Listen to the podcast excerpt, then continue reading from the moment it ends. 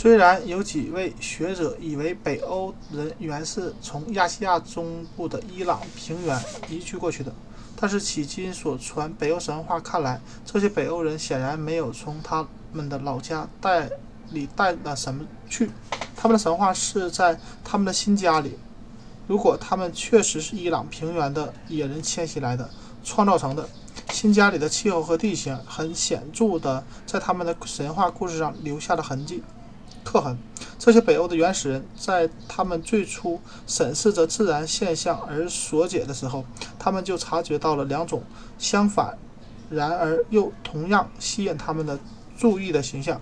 一方面是巨伟粗朴的山川，惨淡的太阳光，北极光的耀亮。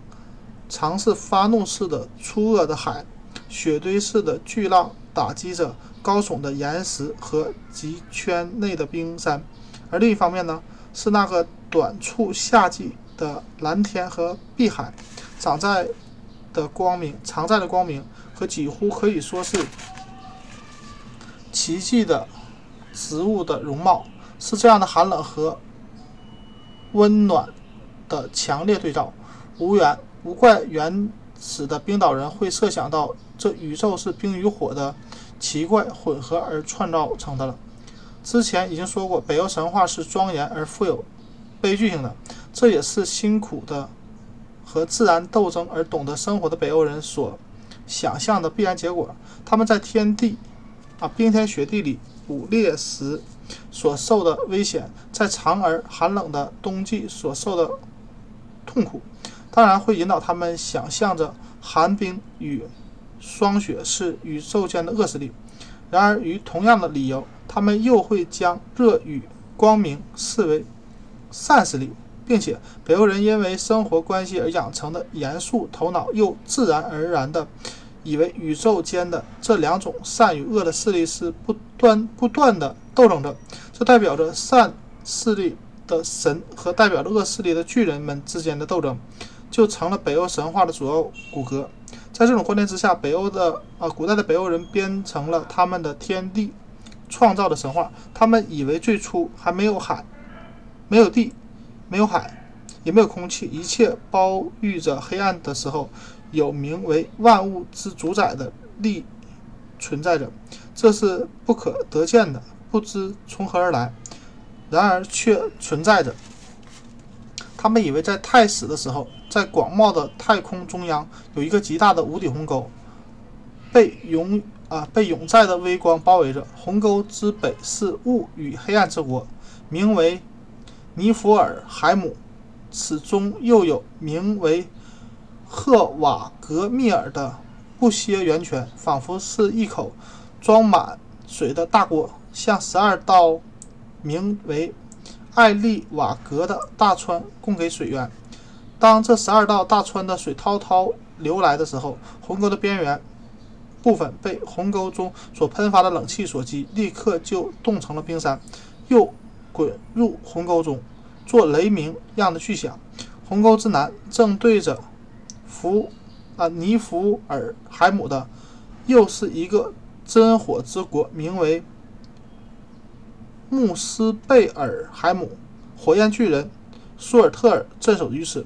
这位巨人常以他那发光、冒火星的大刀砍击那些滚到鸿沟中的冰山，发出咔咔的巨响，然而且使那些冰山因受热而融化了一半，融化所冒出的水汽向上升腾，复为那四周的冷气所吸，夷为寒霜越积越多，终于填满了那广袤太空的中央。这样。由于冷与热的不断工作，或竟由那与那不可多见、不可得见、亦不知所以来的力，所谓万物之主宰的意志，一个庞大无比的家伙，名为伊米尔或奥尔格尔密尔，从无底鸿沟周围的冰块中间生出来，因为它是由寒霜所产生的。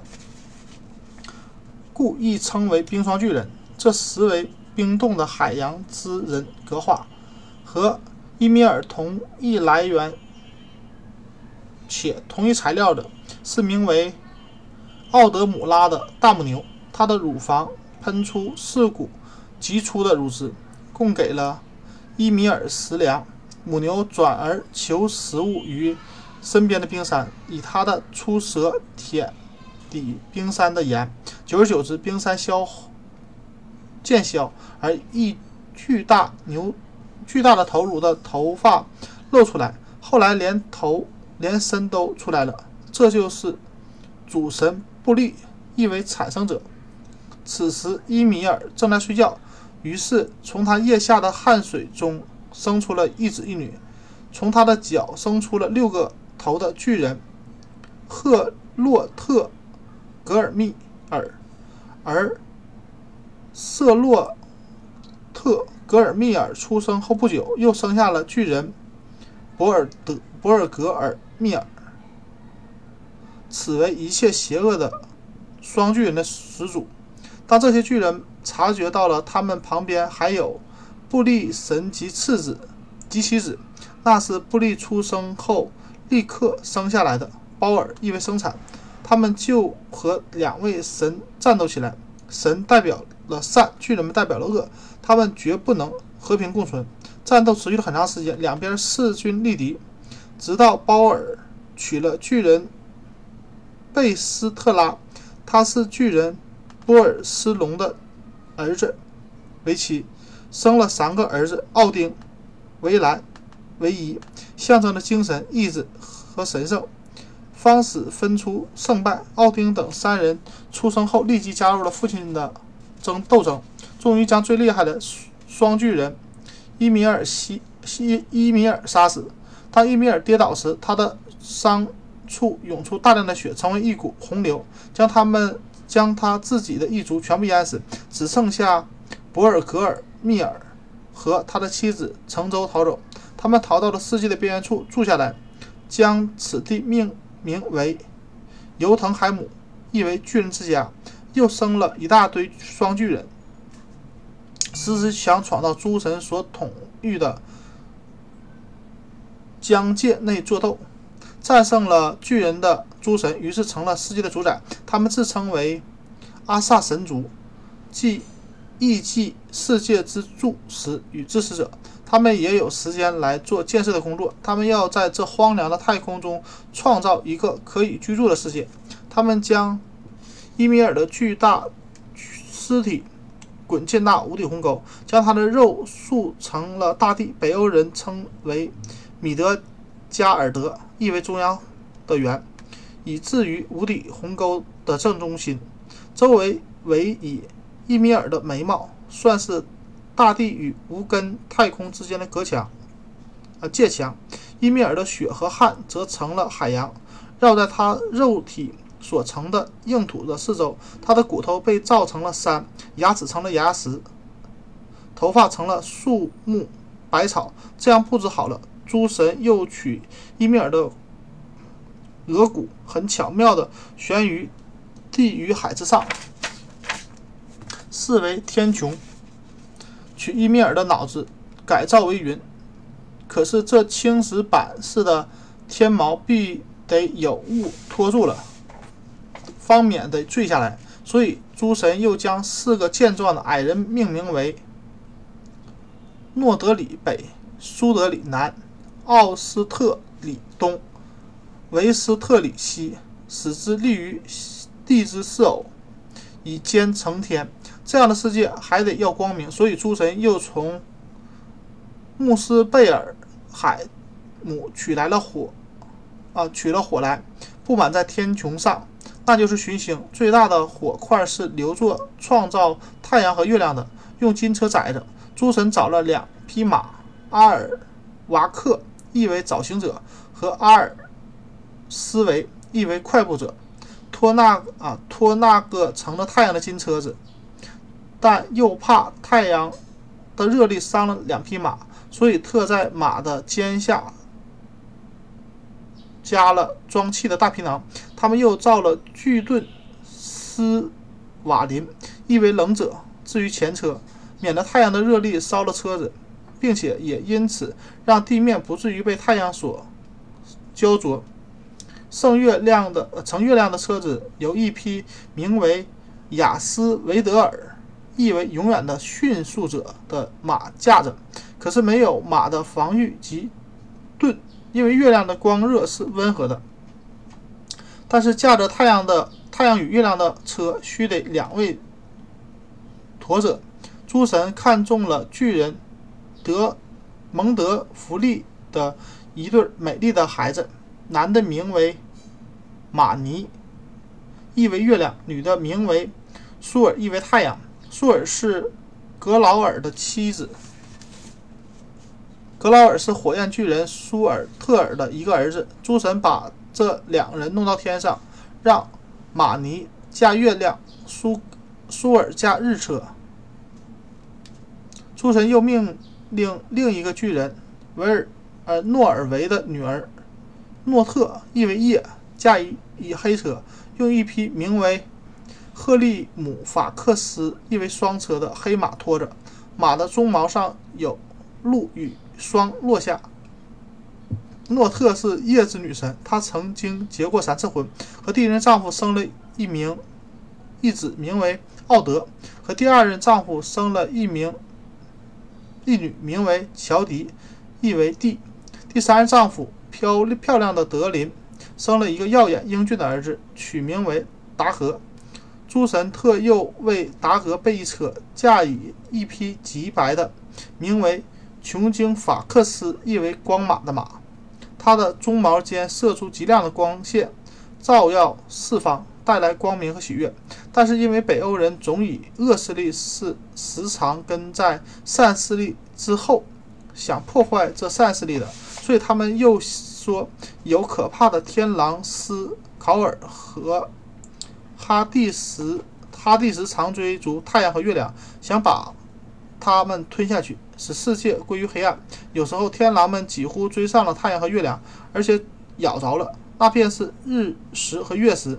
那时，地上的人们须得呼号打鼓惊走那天狼，但天狼还是永远不不舍得追着。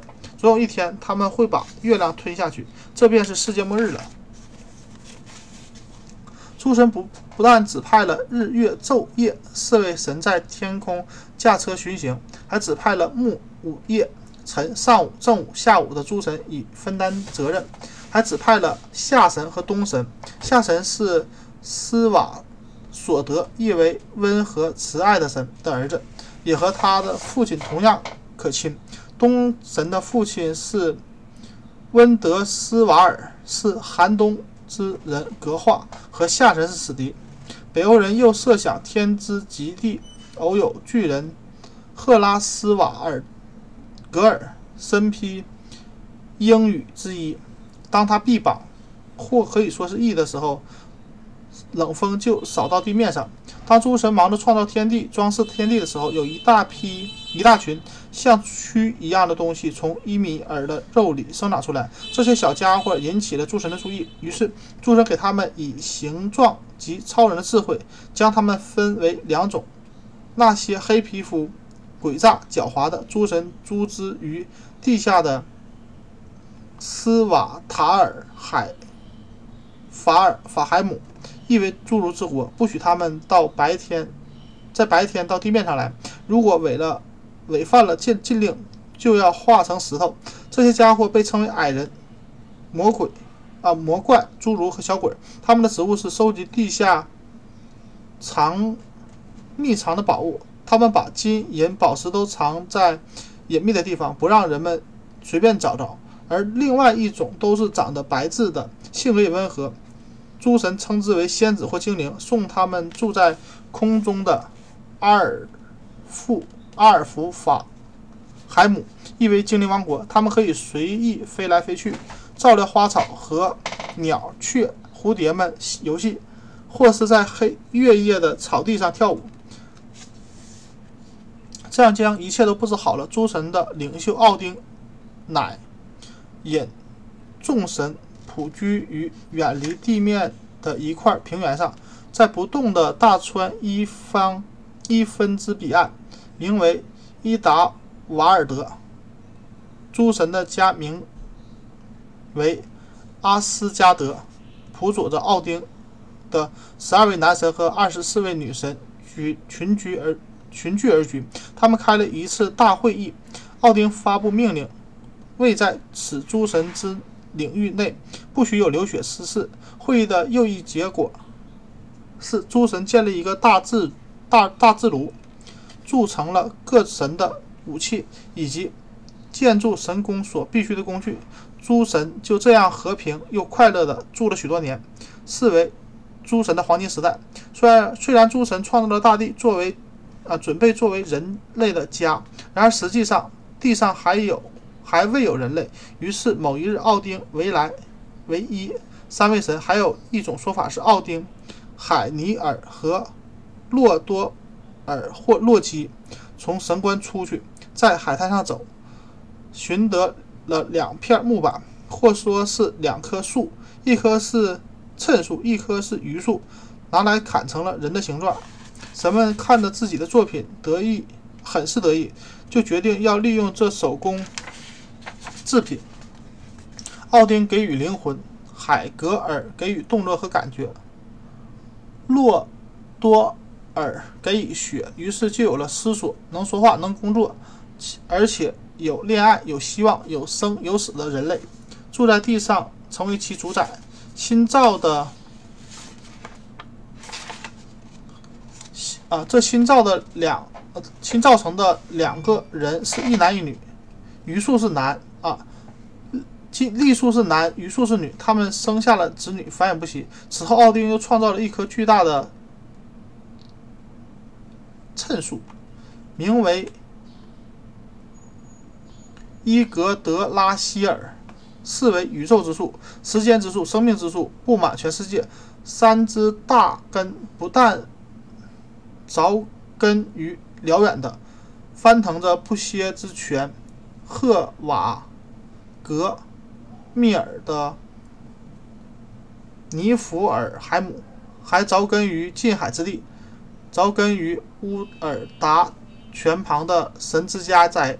这棵树长得极高，其最高枝名为莱拉德，意为和平的给予者，照在奥丁的殿上，宫殿上；其他的高枝则照在尼弗尔海姆。穆斯贝尔海姆及人类的大地之上，莱拉德枝头有一只有一头有一只鹰，名为维德福尔尼尔的苍鹰，又蹲在鹰的两眼之间。炯炯的日目光照耀着天上地下，甚至远至尼福尔海姆，将所经过的各种事报告报告给奥丁。伊格拉。伊格德拉希尔的叶子是常青的，所以又是那供给神们的羊乳的神羊海德伦的食料，还有那些叫达因、特瓦林、杜涅尔、杜拉索尔的神鹿也吃这树叶。这些鹿的脚会躺下觅鹿来。世界上的一切河水都源于此，在。伊格德拉希尔这棵生命之树的附近，不歇之泉赫瓦格密尔之旁，有一条可怕的龙，名为尼德霍霍格。它不停地在啃食生命之树的根。又有无数的蛇帮助这龙做这项破坏工作。龙和蛇都是想弄死这棵生命之树。知道生命之树一死，诸神的末日也就到了。